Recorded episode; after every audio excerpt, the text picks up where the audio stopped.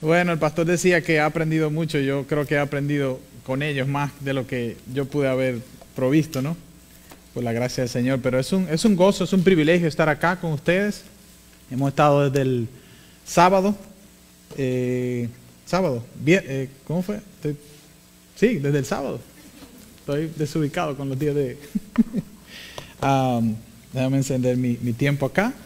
Eh, pero ha sido un gozo, ¿verdad?, poder compartir. Varios de ustedes eh, hemos podido comer juntos y demás. La comida ha estado tremenda. Así que de verdad que reciban un agradecimiento, Pastor Víctor, su familia, eh, el Pastor Roberto, su familia también, Michael. Eh, y ha sido de verdad un gozo, hermanos. Es un privilegio para nosotros poder servir. Y ah, hablaba con mi esposa luego del domingo de escuchar el sermón y decíamos qué gozo es poder ver la obra de Dios en diferentes lugares eh, y, ver a gente de Dios eh, esforzándose por ser fiel al Señor. Así que yo les animo a que se mantengan siendo fieles como hasta ahora al Señor. Amén. Eh, quiero animarles a ir a, ir a Marcos, capítulo 11.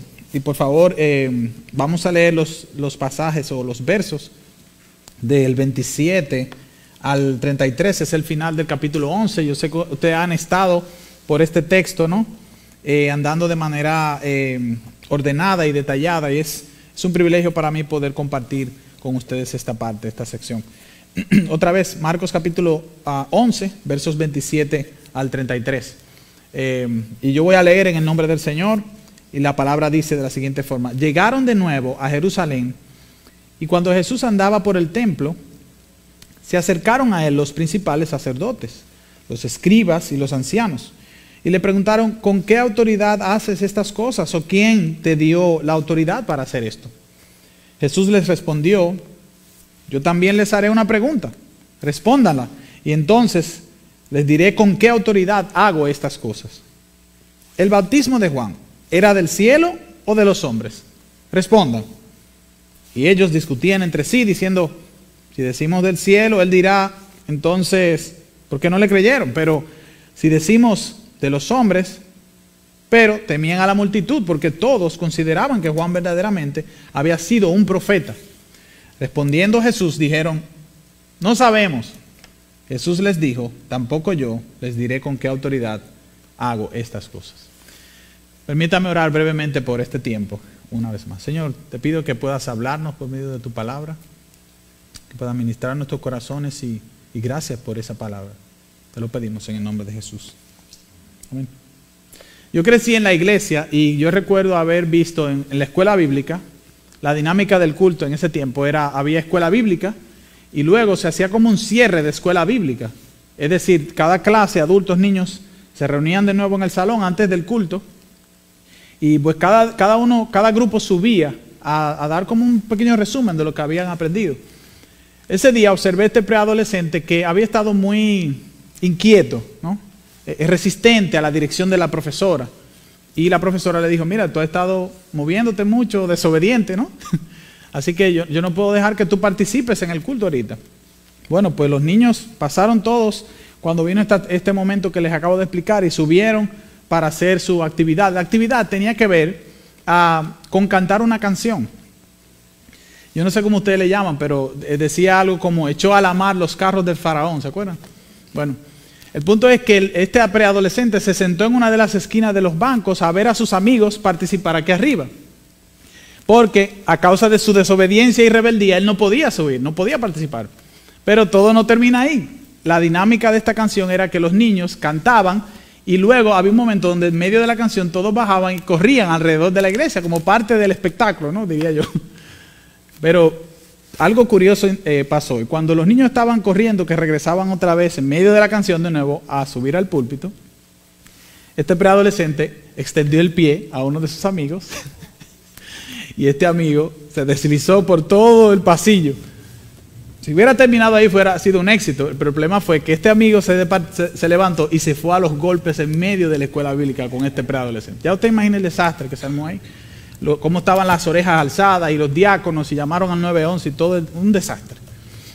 Pero lo que ocurrió con este muchacho, este preadolescente que estaba en una zona como esta, es el hecho de que su resistencia a la autoridad le trajo consecuencias negativas.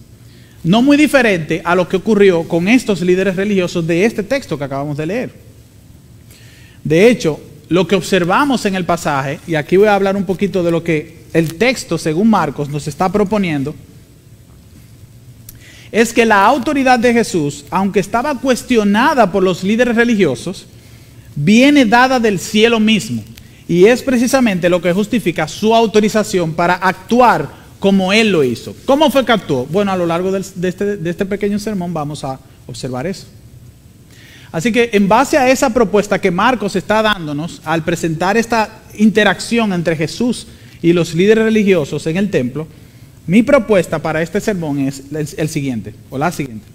Toda persona, oiga bien, toda persona debe someterse a Jesús porque su autoridad posee autorización divina.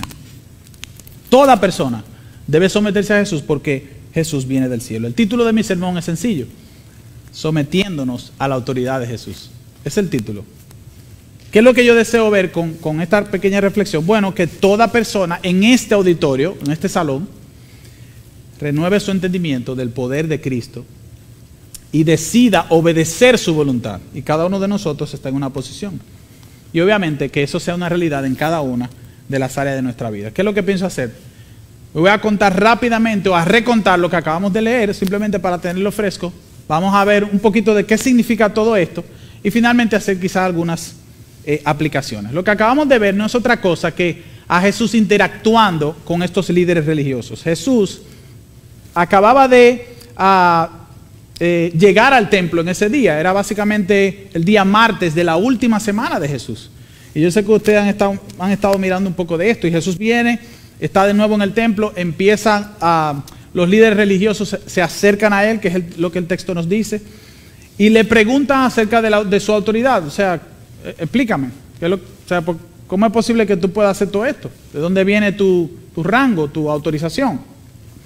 Y evidentemente Marco nos dice que Jesús en vez de darle una respuesta directa, le responde con una pregunta, una contrapregunta, una dinámica común en ese tiempo. Ellos se apartan, analizan lo que van a decir, como acabamos de leer, y luego le dan una respuesta que naturalmente no era muy sincera. Ante su respuesta, Jesús le dice, bueno, pues si ustedes no quieren decirme lo que ustedes, no me quieren dar la respuesta a esa pregunta, yo no le voy a decir tampoco cuál es la respuesta a la de ustedes. Entonces, esta conversación, como dije, se da en la última semana de Jesús, de manera que este recuento, eh, eso lo, ah, ah, lo hace relevante. ¿Para qué? Para nosotros poder observar el propósito de Marcos cuando él escribe aquí. Y otra vez yo sé que ustedes han visto eso que no era otro que presentar a Jesús, por un lado, como el rey que tiene toda autoridad, y por el otro lado, el camino que Jesús eligió, interesante, en forma de contraste, ese mismo rey eligió el camino del sufrimiento y es aquí donde empieza su, última semana. De hecho, lo que observamos en el libro de Marcos es a Jesús precisamente presentado como ah, dos, con dos caras, ¿no? Las dos caras de una misma moneda, en el sentido de que Él es rey, tiene toda la autoridad, como acabo de mencionar, pero también eligió un camino de dolor en sustitución nuestra. Hay básicamente quizás como dos preguntas que creo que también ustedes han seguro mirado a lo largo de estos días, que Marcos trata como de responder, ¿no? A través de sus escritos, o de, este, para mí es casi como un tuiteo, que él está tuiteando pequeñas historias de Jesús a lo largo de su, su evangelio. Es, por un lado, ¿quién es Jesús? Y por otro lado, ¿qué vino a hacer eh, Jesús? Ahora bien, estos hombres rebeldes ah, rechazaron intencionalmente la posición de Jesús. Ellos rehusaron, por tanto, someterse a su autoridad, algo que tú y yo, por cierto, no debemos imitar.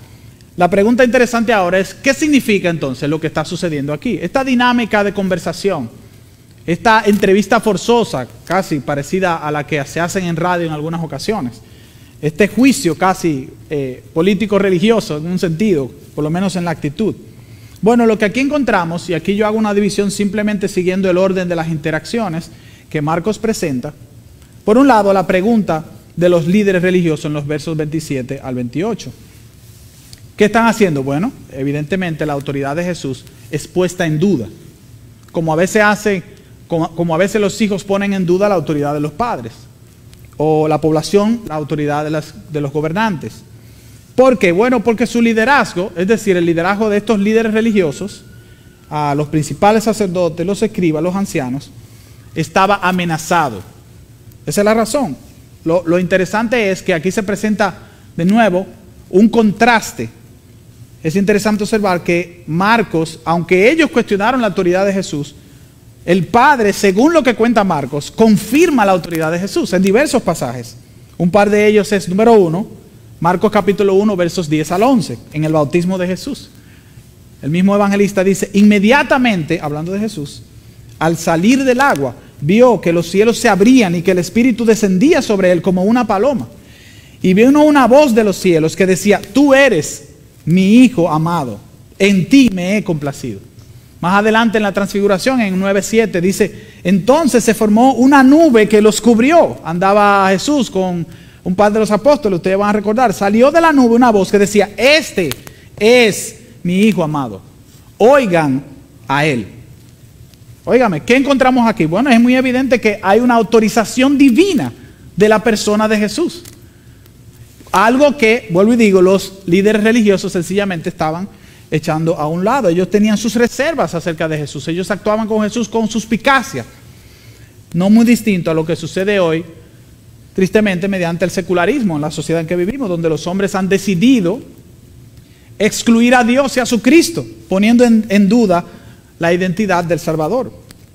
Pero más adelante, y, y Marcos sigue avanzando, lo que observamos es la respuesta primera de Jesús, que es, como veíamos hace un momento, la contrapregunta en los versos 29 al 30. ¿Y qué es lo que está haciendo Jesús aquí? Bueno, Jesús está presentando la autoridad de Juan el Bautista. Y yo diría, él está consultando la autoridad de Juan el Bautista y en este caso dirigiéndose a los líderes religiosos. Naturalmente, es una invitación indirecta a que ellos reconozcan la autoridad. Y Jesús está también probándolo en su discusión. Ahora, la pregunta es por qué. Bueno, porque Juan tenía autoridad divina. Juan tenía autorización celestial. El contraste que vemos es que los líderes judíos rechazaron, ellos no creyeron en la autoridad de Juan el Bautista.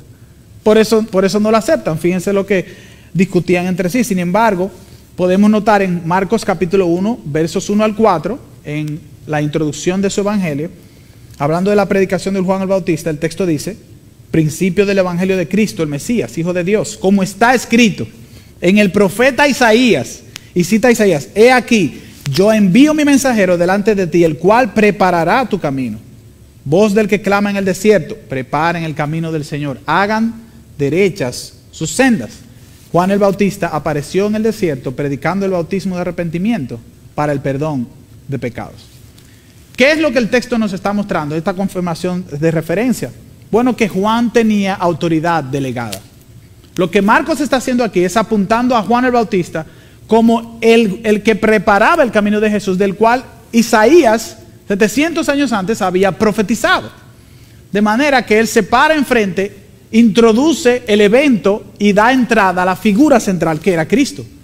De manera que, una vez más, Marcos ratifica la delegación de autoridad que había recibido del cielo. Lamentablemente, aún hoy los que sirven al Señor son considerados como de segunda categoría, que fue lo que la consideración que estos hombres los líderes religiosos, religiosos tuvieron de la persona de Juan el Bautista. Pero ¿qué sucede luego? Bueno, tenemos la respuesta de los líderes religiosos, en efecto, los versos 31 al 33 del texto nuestro. Los abogados, los ancianos, los sacerdotes evaden a conveniencia, ¿verdad?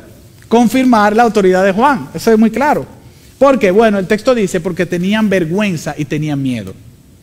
Porque tenían vergüenza y tenían miedo. El contraste que se puede observar aquí es que, los que tenían el mando espiritual sobre el pueblo y el templo preferían cuidar su reputación y orgullo espiritual en vez de reconocer la obra de Dios. Pero fíjense lo que dice Marcos, cómo confirma eh, esto que estaba dominando la mente, el corazón y las actitudes de esta gente. En el verso 12 del mismo capítulo próximo, el 12, después que Jesús entrega esta parábola donde los acusa, un texto que ustedes más adelante verán con mayor detalle. El texto dice, y procuraban prender a Jesús, pero temían a la multitud. Ahí está. Por miedo y vergüenza estos líderes no respondieron, aunque sabían la respuesta. No tan distinto a nuestros días, ¿verdad? En donde la amenaza de perder reputación lamentablemente conduce a algunos guías eclesiásticos a aplaudir prácticas abominables, según la escritura, como la homosexualidad y todas estas cosas relacionadas a las ideologías nuevas, ¿verdad? la ideología de género y demás. ¿Por qué? Bueno, porque tienen miedo a los hombres. Sin embargo, el apóstol Pablo, cuando escribe a los Gálatas, él nos deja muy claro, para ti y para mí, un texto que debería estar ah, resonando en nuestros corazones con frecuencia. Pablo dice, porque busco ahora el favor de los hombres o el de Dios. Y agrega, o me esfuerzo por agradar a los hombres. ¿Cuál es su conclusión? Si yo estuviera tratando de agradar a los hombres, no sería siervo de Cristo. Pero tú y yo somos siervos de Cristo. Hemos sido llamados a servir, independientemente del lugar en donde Dios te ha puesto. Puede ser un líder en la iglesia o puede ser un trabajador en alguna empresa particular. Puede ser ese tu llamado al Señor. O una mamá en la casa con los niños, dándole clase, atendiendo su hogar. O trabajando en un lugar médico, como, ah, como un doctor, como una enfermera, o cualquier otra tarea que el Señor te ha delegado. Tu tarea, mi tarea, es servir al Señor, no, temer a los hombres, sino permanecer firme en la verdad. ¿Por qué? Bueno, porque hay una autoridad por encima de ti. Y esa autoridad se llama Cristo. Pero en cuarto lugar, lo que observamos es a Jesús con una contrarrespuesta. Y es aquí donde cierra la conversación. Jesús niega responder sobre su autoridad. Bueno, si ustedes no me dan la respuesta, que en, entre paréntesis, ustedes saben cuál es, yo tampoco le voy a decir con qué autoridad hago estas cosas. ¿Cuáles cosas? Bueno, Jesús acababa de voltear todas las mesas del día anterior en el templo. ¿Verdad? Un texto que también ustedes vieron. Jesús llega al templo, de hecho, el primer día de la semana, el domingo, cuando Jesús entra a Jerusalén en un pollino, ¿se acuerdan? Eh, eh, eh, con vítores y aplausos y, bocinas y, y, de todo, ¿no? Fotografías y apareció en todas las redes sociales del momento. Entonces, Jesús dice el texto que termina su día entrando al templo. Y como todo observador me imagino yo a Jesús, pero el texto dice, el verso 12 creo que en adelante, o finales del 11, entra al templo y hace una, hace, yo diría como que peina la zona, ¿verdad? Hace una revisión con sus ojos. Eso es lo que el texto nos muestra de alguna manera. Y al otro día entonces él viene con toda la fuerza, entra al templo y agarra las mesas, empieza a voltearlas. Y dice el texto que los, ¿verdad? De nuevo, yo sé que ustedes pasaron por, por estos pasajes, pero de esto se trata el cuestionamiento que ellos están haciéndole a Jesús. O sea, Explícanos cuál es la autorización que tú tienes. Danos la evidencia, danos la carta donde yo puedo ver el sello del emperador que te está dando a ti la autoridad para venir aquí y actuar por encima de nosotros. Esa es la queja de los líderes religiosos. Lo que pasa es que ellos habían ignorado que Jesús tenía la autoridad sobre el templo.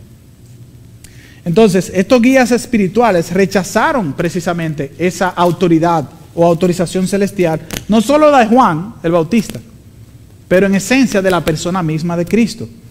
Mientras tanto, es interesante porque el mismo Marcos otorga evidencia concreta para que nosotros podamos eh, eh, estar convencidos. De hecho, lo que él hace a lo largo del, del, Evangelio es presentar evidencias por medio de las obras que Jesús hacía, ¿verdad? Como ustedes lo han visto, por ejemplo, su enseñanza fue con autoridad, dice el capítulo 1, versos 22 y 27.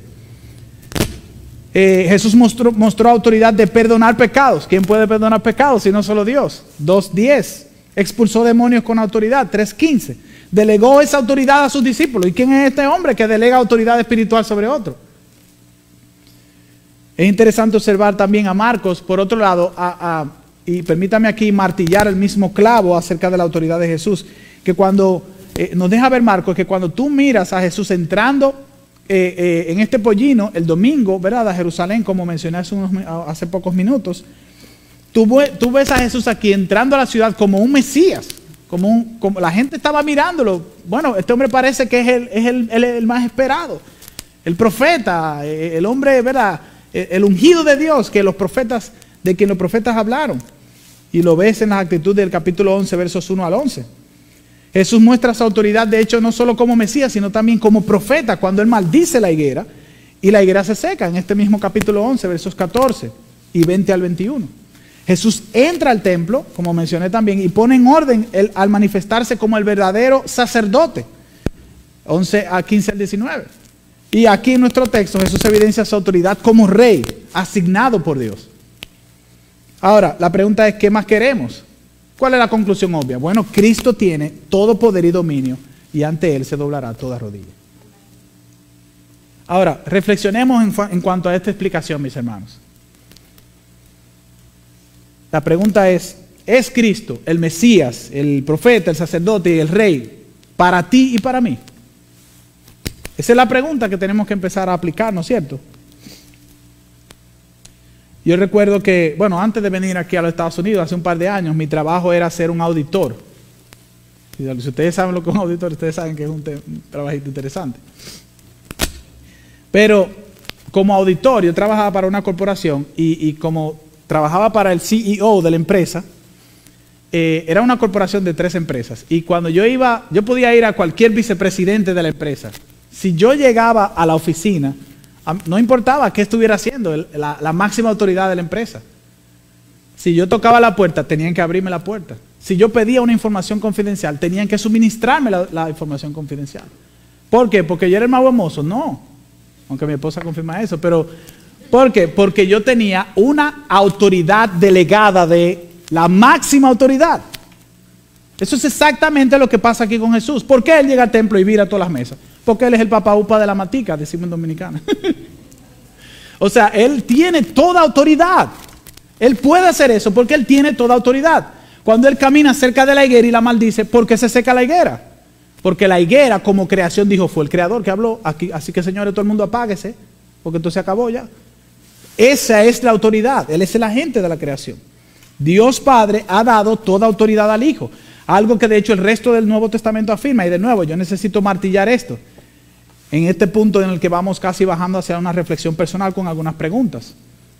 Juan el Bautista testifica, el Padre ama al Hijo y ha entregado todas las cosas en su mano.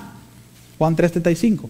Mateo indica, y acercándose a Jesús les habló diciendo, toda autoridad me ha sido dada en el cielo y en la tierra. Eso fue después de resucitar.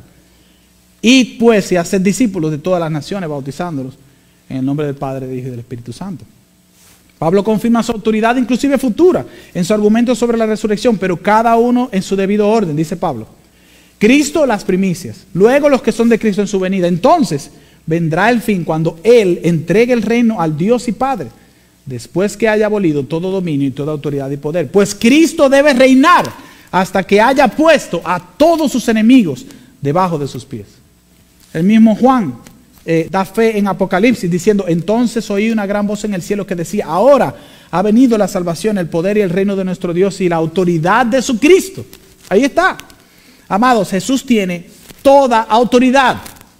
Jesús tiene el 100% de la autoridad. Todo dominio, fuerza, poder le pertenece a Él. La pregunta es, ¿por qué no nos sometemos entonces a su autoridad? ¿Por qué resistimos su voluntad?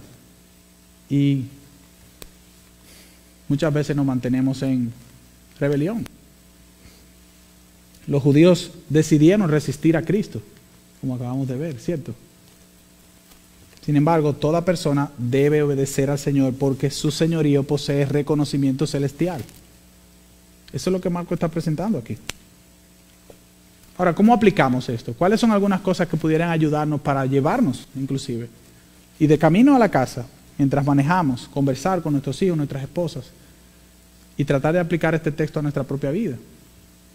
Bueno, ¿cuáles son aquellas áreas de nuestras vidas que no se encuentran bajo el señorío de Cristo?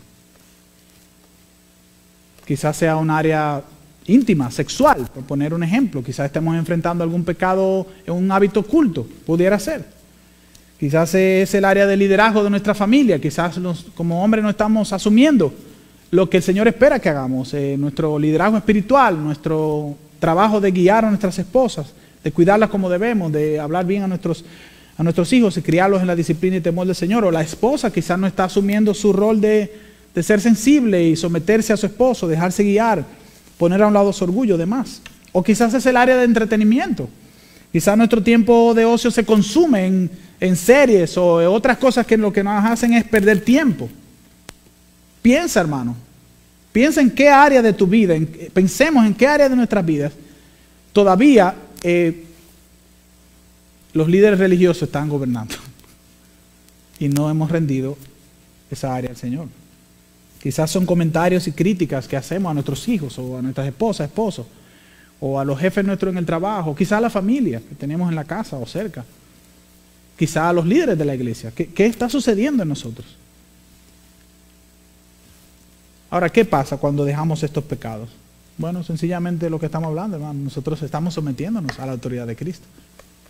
Leo, lo que pasa es que tú no entiendes mi caso. Hermano, probablemente yo no entienda tu caso. Yo lo que entiendo es que el texto dice que tú tienes que someterte a la autoridad de Cristo.